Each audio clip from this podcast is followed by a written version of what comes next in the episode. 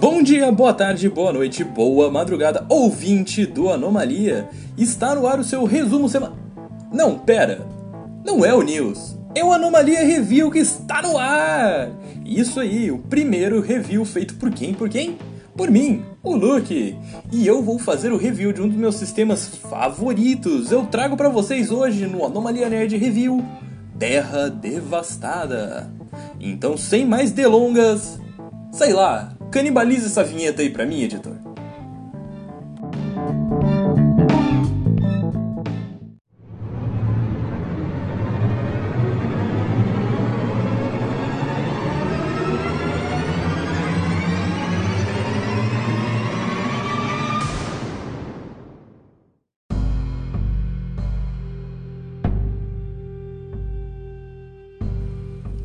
Ruas desertas, vidraças quebradas, carros abandonados, buracos de balas nas paredes dos prédios, sangue, moscas e pedaços de carne humanas decorando todo o ambiente. Esse é o cenário atual da maioria das cidades espalhadas pelo mundo. Cidades fantasmas, devastadas. O silêncio é quebrado apenas pelos gemidos e andar trôpego de um ou outro zumbi que perambula sem rumo por entre as ruas. Às vezes solitário, às vezes em grandes grupos. Eles caçam, matam, e os que não são completamente devorados retornam como membro dessas turbas de monstros. Terra Devastada é um RPG nacional, escrito por John Bogia, autor também de Abismo Infinito. Ele foi lançado em sua edição definitiva, Apocalipse, em setembro de 2016 pela editora Retropunk, após uma extremamente bem-sucedida campanha de financiamento coletivo no Catarse tendo arrecadado 414% do valor da campanha. E, de acordo com a sinopse do site da editora, Terra Devastada tem como o objetivo ser simples e intuitivo e prezar pelo poder imaginativo e narrativo dos jogadores em uma jornada pela sobrevivência em um mundo apocalíptico, devastado por mortos-vivos. O sistema segue um conceito flexível que permite a customização de personagem pelos jogadores. É um jogo de atos e consequências, de desespero e desesperança, e de como passar o dia, após dia no caso, sem enlouquecer ou ser devorado. O sistema em si consiste em sobreviventes ao Daybreak, que é o dia inicial da pandemia dos mortos-vivos, dando total liberdade ao jogador criar o seu sobrevivente. Assim são chamados os personagens dos jogadores dentro do sistema. Como acharem melhor podendo atribuir a ele até 12 características que serão cruciais para a obtenção de dados que poderão ser rolados pelo jogador. Os dados, assim como na maioria dos RPGs, são cruciais para a realização de ações dentro do jogo. As rolagens consistem no uso de dados de seis faces, onde os números pares vão representar o número de sucesso que vão determinar o êxito do jogador, do seu sobrevivente na ação tentada por ele, e os ímpares as falhas. Havendo também a mecânica do surto de sorte, que ocorre quando o dado cai no número 6. E isso vai dar ao jogador ah, um dado a mais para ele rolar naquela jogada. Por exemplo, eu rolei um 6, eu precisava de 3 sucessos naquela ação. Só que eu só tenho dois dados. E um dele deu 4, beleza, eu tenho um sucesso. No outro rolou 6, beleza, um sucesso também, e eu vou ganhar a oportunidade de rolar mais um dado. É uma mecânica bem interessante. As características, voltando a falar sobre elas, que os jogadores fornecem aos seus sobreviventes, influenciarão no número de dados que poderão rolar a cada ação que forem realizar. Por exemplo, se um personagem tiver características relacionadas ao preparo físico, elas darão dados adicionais para ele quando for realizar alguma ação que demande esse preparo físico. Por outro lado, algumas características também podem tirar dados dos jogadores. Por exemplo, um personagem com a característica grandalhão, que seja um cara grande, parrudo, forte, ele pode ter grande resistência física, o que vai dar um dado a mais para ele em situações em que demandarem ou que, por exemplo, você é um cara grande, é difícil alguém te mover. Mas ele teria uma grande dificuldade em se esconder do que um sobrevivente, mais dificuldade do que um sobrevivente que seja pequeno e esguio numa situação onde ele não pode ser visto ou que ele precisa passar despercebido. Ele vai ter muito mais dificuldade do que um personagem com a característica pequeno, que pode ter desvantagem numa rolagem física, mas vai ter vantagem numa rolagem de se esconder, por exemplo. Isso traz toda uma benéfica complexidade tática à criação dos sobreviventes pelos jogadores. Mesmo sendo um sistema que preza pela simplicidade, a atenção aos detalhes e o esmero na criação do personagem fará toda a diferença. Como, por exemplo, ao criar poderosos combos entre as características do sobrevivente, vai ser imperativo isso para causar muito dano aos inimigos ou para realizar ações que sejam mais complexas e especializadas.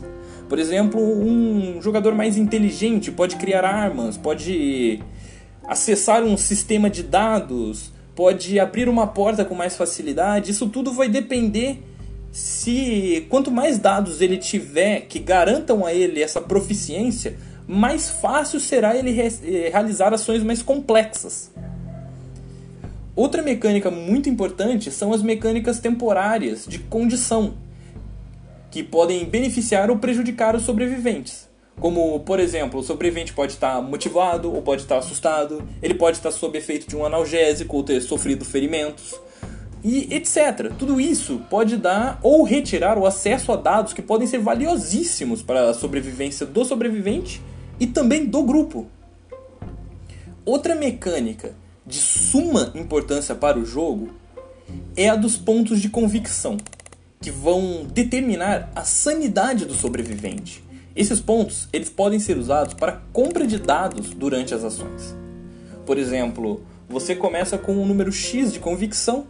Numa jogada que você só tem um dado, você pode gastar a sua convicção para comprar mais um dado. Isso é perigoso de se fazer, na verdade. Por quê? Uma vez zerados esses pontos, o sobrevivente ele vai enlouquecer completamente, o que num mundo pós-apocalíptico significa o fim da linha.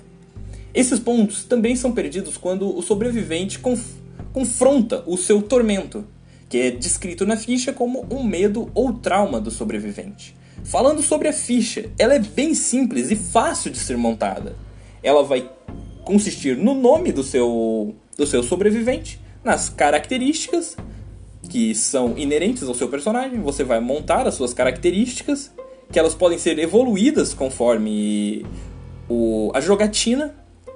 As condições, que são momentâneas, podem ser desde um ferimento, podem ser desde hum, uma motivação pessoal e o seu tormento. No tormento, a coisa pega, porque cada vez que você for confrontado com ele, você vai inevitavelmente perder a sua convicção.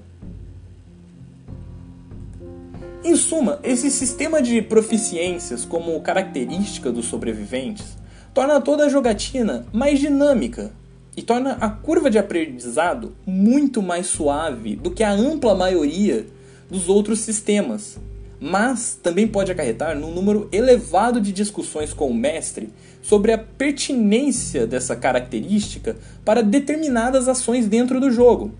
Por exemplo, eu acho que a minha característica pode ser usada em determinada situação. O mestre acha que não. Então, isso pode, essa subjetividade do Terra Devastada, ela pode provocar alguns conflitos pontuais. Indo mais para a narrativa, como em todo sistema, a qualidade dela dependerá muito do mestre e, por óbvio, também dos jogadores. Porém, em Terra Devastada, essa simplicidade das mecânicas o torna um dos melhores sistemas para adaptar qualquer tipo de história, não precisando se limitar apenas ao Daybreak, podendo se transportar para o Velho Oeste, mansões inóspitas, a la Resident Evil, o espaço sideral, Dead Space, futurismo, sei lá, zumbi cyberpunk, é maneiro, etc, com grande facilidade. Eu mesmo já mestrei uma, uma campanha de Terra Devastada meio misturada com alguns elementos Lovecraftianos, se a Shone estiver ouvindo, ela tá muito decepcionada comigo. Mas, enfim, é muito fácil você colocar o que você quiser dentro do, de Terra Devastada. Tudo isso vai tornar ele um excelente sistema para mestres e jogadores novatos que estejam se habituando ao sistema de RPG, tanto a jogar quanto a criar universo.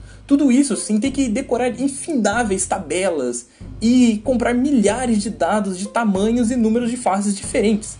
Sendo também um sistema ideal para one-shots e para mestrar em eventos.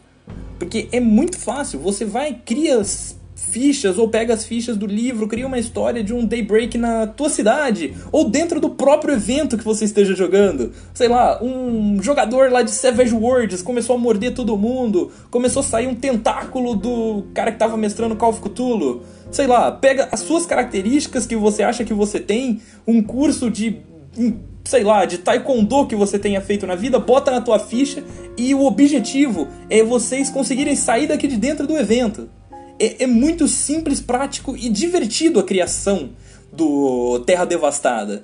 Você não perde nem com muita dando atenção, obviamente, para a ficha, você não perde cinco, de 5 a 10 minutos criando-a.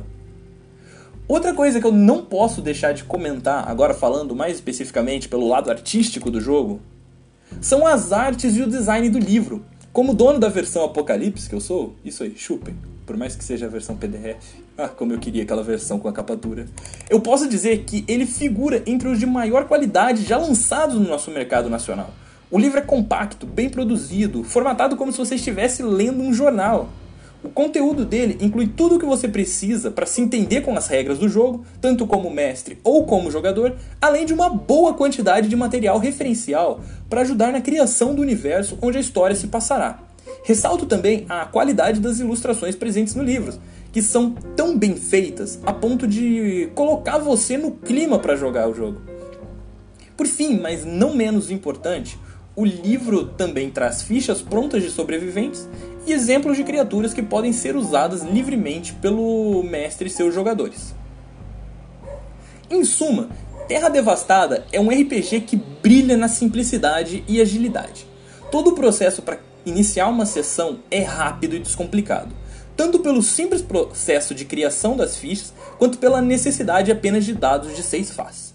As sessões são, na maioria das vezes, dinâmicas e sem grandes debates. Mas para os jogadores que estão mais acostumados com a complexidade das tabelas e grids, o sistema da Retropunk pode pecar pelo excesso de subjetividade com que as coisas se resolvem. Como já ressaltei, é um sistema perfeito para mestres e jogadores iniciantes e para quem não quer se preocupar com os determinismos de sistemas mais complexos. Simples, dinâmico e ágil. Mas às vezes vai pecar pelo excesso de subjetividade quando forem necessárias ações mais complexas. Terra Devastada, para mim, ganha a nota 80 e leva sem sombras de dúvidas o selo Anomalia Recomenda.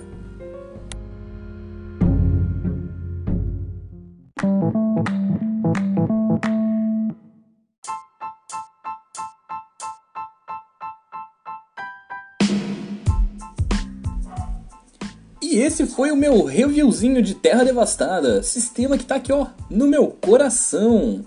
Ele teve a produção editorial, técnica e edição feitos por mim, o Luke. Muito obrigado por terem ouvido até aqui. Não esqueçam de prestigiar os nossos parceiros, o Bruno da Taverna Cobold no Barril e a Chione do canal da Chione. É isso aí, semana que vem tem mais. Falou, valeu! E não esqueçam de seguir a gente nas nossas redes sociais, que vão estar todas aqui na descrição.